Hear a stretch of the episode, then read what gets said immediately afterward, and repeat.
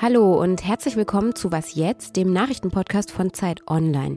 Es ist Montag, der 19. Dezember. Die letzte Vorweihnachtswoche ist angebrochen. Und wenn Sie ein bisschen Geschenkepanik verspüren, habe ich gleich noch ein paar Tipps für Sie. Wir sprechen außerdem über den Weltnaturgipfel und über die Fußballweltmeisterschaft. Mein Name ist Simon Gaul und jetzt kommen zuerst noch wie immer unsere Nachrichten. Ich bin Matthias Peer. Guten Morgen. Argentinien ist Fußball-Weltmeister. In Buenos Aires haben Hunderttausende den Sieg ihrer Mannschaft gefeiert. Der Autoverkehr im Stadtzentrum ist zum Erliegen gekommen, weil die Straßen voll mit Menschen waren. Die argentinischen Fans haben zuvor ein hochdramatisches Finale gegen Frankreich erlebt. Erst konnten die Franzosen einen 2 zu 0 Rückstand aufholen, dann erzielten beide Teams ein Tor in der Verlängerung. Die Entscheidung fiel dann im Elfmeterschießen. Mein Kollege Oliver Fritsch hat das Finale in Katar verfolgt und uns eine Sprachnachricht mit seinen Eindrücken geschickt. Was für ein Spiel. Ich musste erstmal durchatmen nach dem Ende. Die Frage, die wir uns hier stellen, war das das größte Finale aller Zeiten der WM-Geschichte? Und da gibt es, glaube ich, 99 Prozent Zustimmung mindestens. Auf alle Fälle war es ein passender Abschluss für dieses zwiespältige Fußballturnier, das in Katar stattfand, wo Menschenrechte verletzt werden, wo Tote auf Baustellen in Kauf genommen werden und das ja auch nur durch Korruption hier landete. Das bleibt natürlich auch in den Geschichtsbüchern. Das wird nicht getilgt durch dieses große Spiel, durch dieses tolle Turnier. Und das führt uns den ganzen Zwiespalt dieser Veranstaltung nochmal vor Augen. In den USA hält der Parlamentarische Untersuchungsausschuss zur Erstürmung des US-Kapitols Anfang 2021 heute seine letzte öffentliche Sitzung ab. Die Abgeordneten wollen dabei darüber entscheiden, ob sie das Justizministerium zu strafrechtlichen Ermittlungen gegen Ex-Präsident Donald Trump aufrufen. Sollten Sie dafür stimmen, wäre das ein beispielloser Vorgang. Medienberichten zufolge stehen unter anderem die Straftatbestände des Aufruhrs und der Verschwörung gegen die US-Regierung im Raum. Redaktionsschluss für diesen Podcast ist 5 Uhr. Seit fast zwei Wochen findet in der kanadischen Stadt Montreal die Weltnaturkonferenz statt. 5000 Delegierte aus fast 200 Ländern diskutieren dort über einen neuen Rahmenvertrag, der die Natur auf der Erde schützen soll. Oder, so hat das UN-Generalsekretär Antonio Guterres bei der Eröffnung gesagt, er soll die Orgie der Naturzerstörung beenden. Das Abkommen, das die UN anstreben, soll deshalb auch nicht weniger als einen Kurswechsel der Menschheit einleiten. Also wirklich ein großes Ding, das die da vorhaben. Heute endet diese Konferenz und meine Kollegin, die Biologin und Wissenschaftsreporterin für Zeit Online, Dagny Lüdemann, ist in Montreal. Hallo Dagny. Hallo. Viele hoffen ja sehr auf dieses Abkommen und sagen auch, das hat historischen Charakter. Was steht denn da auf dem Spiel? Ja, also ich würde sagen, das ist wirklich ein riesiges Weltrettungsabkommen, um, um das es da geht. Also es geht wirklich darum, dass die Menschheit es schaffen möchte, die Zerstörung und die Ausbeutung des Planeten zu beenden und das Ruder endlich rumzureißen in Richtung einer nachhaltigen Bewirtschaftung der Erde, einem nachhaltigen Schutz von Natur. Und so steht es auch in den Präambeln dieses Abkommens drin. Es geht wirklich um ein Leben in Harmonie mit Mutter Natur. Was soll da denn drinstehen in diesem Abkommen?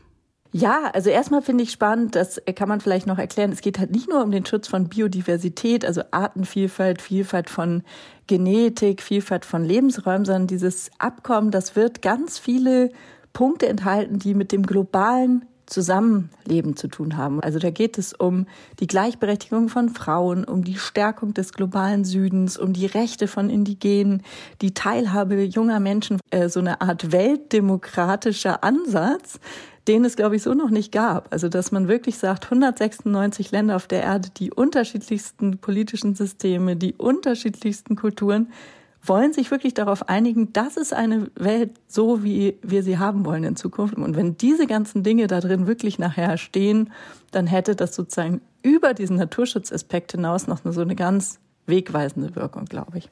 Und was waren jetzt die großen Streitpunkte? Also ein ganz großer Punkt ist die Finanzierung von ganz konkreten äh, Maßnahmen zum Umweltschutz und zur nachhaltigen Wirtschaft. Und da geht es darum, der globale Norden, der ja durchschnittlich reichere Länder enthält, äh, die sehr viel mehr zur Zerstörung der Umwelt beigetragen haben, die müssen natürlich verpflichtet werden, den globalen Süden mitzufinanzieren.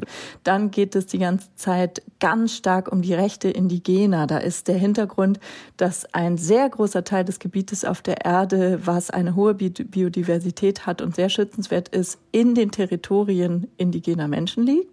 Und da geht es jetzt darum, dass man sagt, es soll in diesem Abkommen sollen die Rechte der Indigenen wirklich auch gefestigt werden. Und man weiß, das Land, was von Indigenen äh, bewirtschaftet wird, in aller Regel sowieso viel, viel nachhaltiger ist und weniger zerstört wird als andere Landflächen. Und was auch weiterhin strittig ist, ist, wie viel Beteiligung bekommen junge Menschen. Und die äh, aus vielen Ländern dieser Erde fühlen sich gar nicht gehört und sagen irgendwie, was wir brauchen für die Zukunft dort, wo wir leben, das spielt hier kaum eine Rolle. Das wird von den großen politischen Vertretern und Wirtschaftsvertretern überhaupt nicht stark genug gesehen. Und das soll eben auch in das Abkommen aufgenommen werden, dass junge Menschen aktiv beteiligt werden an der Zukunft. Danke, Dagny. Ja, sehr gern. Wenn alles gut geht, soll das Abkommen dann ja auch heute zustande kommen.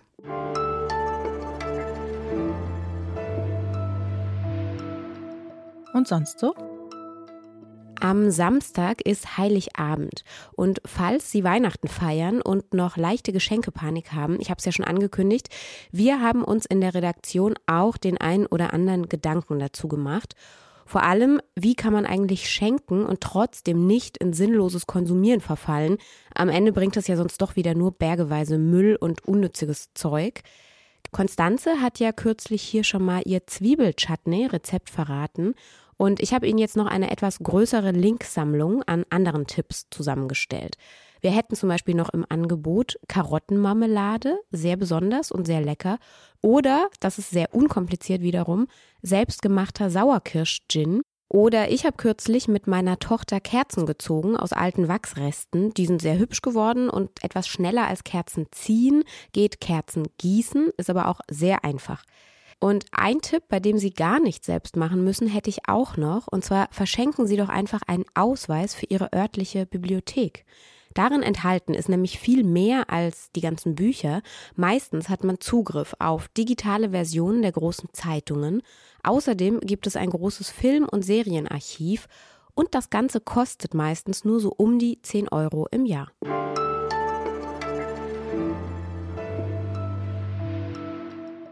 Die Fußball-Weltmeisterschaft ist vorbei. Endlich, könnte man sagen. Ich persönlich war ja noch nie so ein großer Fußballfan, aber auch in meinem Freundes- und Bekanntenkreis hat sich in diesem Jahr irgendwie gar niemand so richtig interessiert. Manche haben die WM boykottiert, klar, aus politischen Gründen. Manche haben aber auch wirklich kein Interesse gehabt. Und Bundestrainer Hansi Flick sagte ja in einem Interview jetzt gerade sogar, die schlechte WM-Stimmung sei auch ein Grund für das frühe Ausscheiden der deutschen Nationalmannschaft keine guten Zeiten für den Fußball, würde ich sagen. Was hat also diese Weltmeisterschaft in Katar mit dem Fußball angestellt?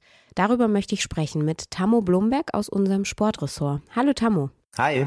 Was war denn das bitte für ein Turnier?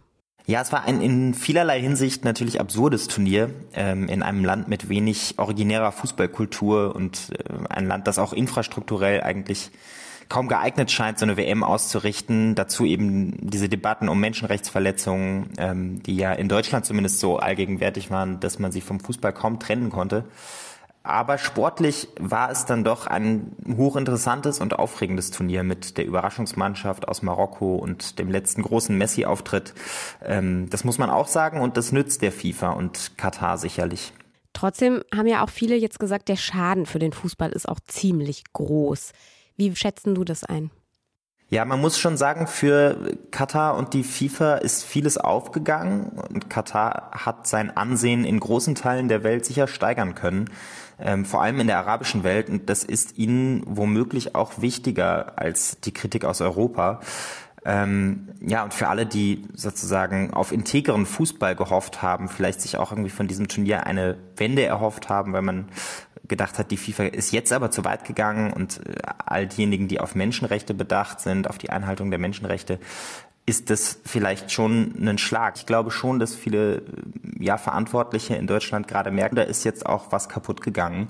Ich glaube, das ist ein Prozess, der schon länger läuft. Ähm, vielen wurde das Kommerzialisierungsrad des Fußballs sozusagen zu weit gedreht, insbesondere, glaube ich, seit der Pandemie. Und da gipfelt natürlich äh, vieles in dieser WM in Katar, die zum einen der Gipfel sozusagen einer gewissen Unmenschlichkeit im Fußball und äh, eben einer Kommerzorientierung ist. Ähm, und vielleicht war da für viele einfach dieses Turnier auch nochmal so ein bisschen so ein Bruch, weil es die erste WM war, die sie sich nicht angeschaut haben. Kann das irgendwie wieder werden? Ja, ich glaube schon, dass das, dass das wieder werden kann. Es muss sicher einiges passieren, gerade im Hinblick auf die Nationalmannschaft. Man hat die Europameisterschaft 2024 in Deutschland im eigenen Land. Das ist sicherlich auch eine große Chance für den DFB.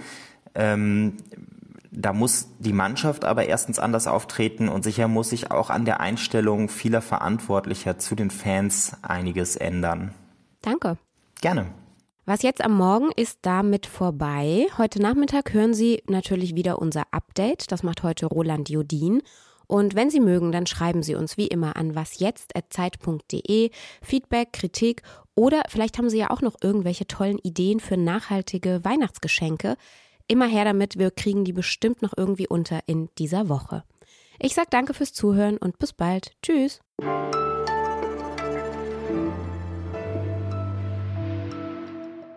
Hattest du denn WM-Stimmung?